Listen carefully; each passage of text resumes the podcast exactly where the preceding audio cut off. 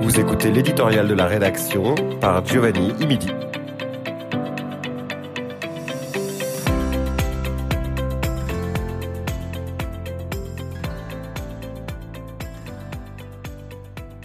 L'histoire des Noirs.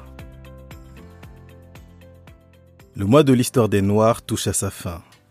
Au territoire du Nord-Ouest, comme mentionné lors de la dernière édition, un accent a été mis sur la santé mentale.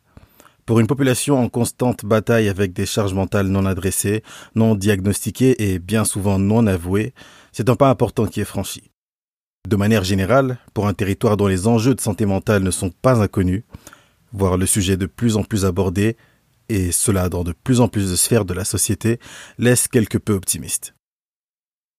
Pour revenir sur le mois de l'histoire des Noirs, si dans l'édition dernière le mot célébration a été utilisé, il convient ici d'y apporter une ou deux rectifications. Être une personne noire n'est pas une fête.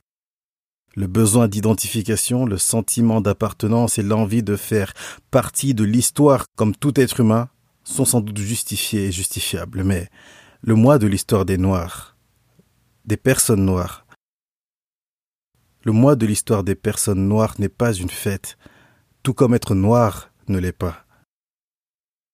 Il serait dommage de voir, d'ici quelques années peut-être, cette occasion de s'éduquer et de grandir se transformer en un ersatz de Noël, de la Saint-Valentin ou de n'importe quelle autre fête commerciale.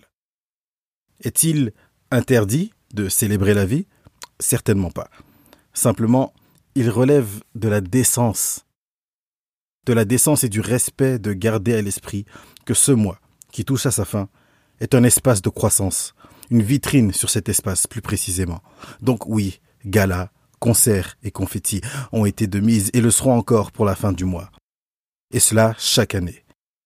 Mais il serait également de mise de garder à l'esprit la souffrance, le passé, le présent et le futur que représentent les minorités ethniques, visibles et moins visibles, et de ne pas tomber dans un roman fétichiste qui célèbre la grandeur de groupes qui ont des besoins vitaux encore peu adressés.